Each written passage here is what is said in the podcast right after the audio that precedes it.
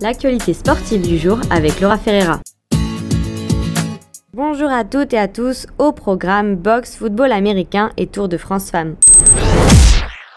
Vous ne le savez peut-être pas, mais je suis fan de boxe et je viens d'apprendre que la boxeuse de 31 ans, Caroline Vert, connue pour une belle carrière de 15 ans chez les amateurs, portera ses premiers coups de boxe professionnels vendredi. Elle affrontera la Mexicaine Wendy Cruz Castro. La boxeuse connaît un grand rayon dans la boxe amateur. À la recherche de nouveaux défis, une carrière professionnelle dans le monde de la boxe s'ouvre donc à elle.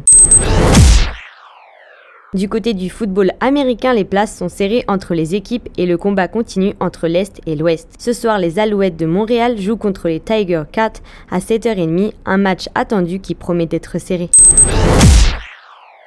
La cinquième étape la plus longue du Tour de France femmes, 175,6 km, inspire les coureuses à vouloir prendre la fuite dès le départ de la course. Cette étape se finit avec une belle ouverture de sprint massif et la victoire de Lorena Webbs déjà victorieuse sur les Champs-Élysées, suivie d'Elisa Balsamo, et en troisième place, le maillot jaune Mariana Vos.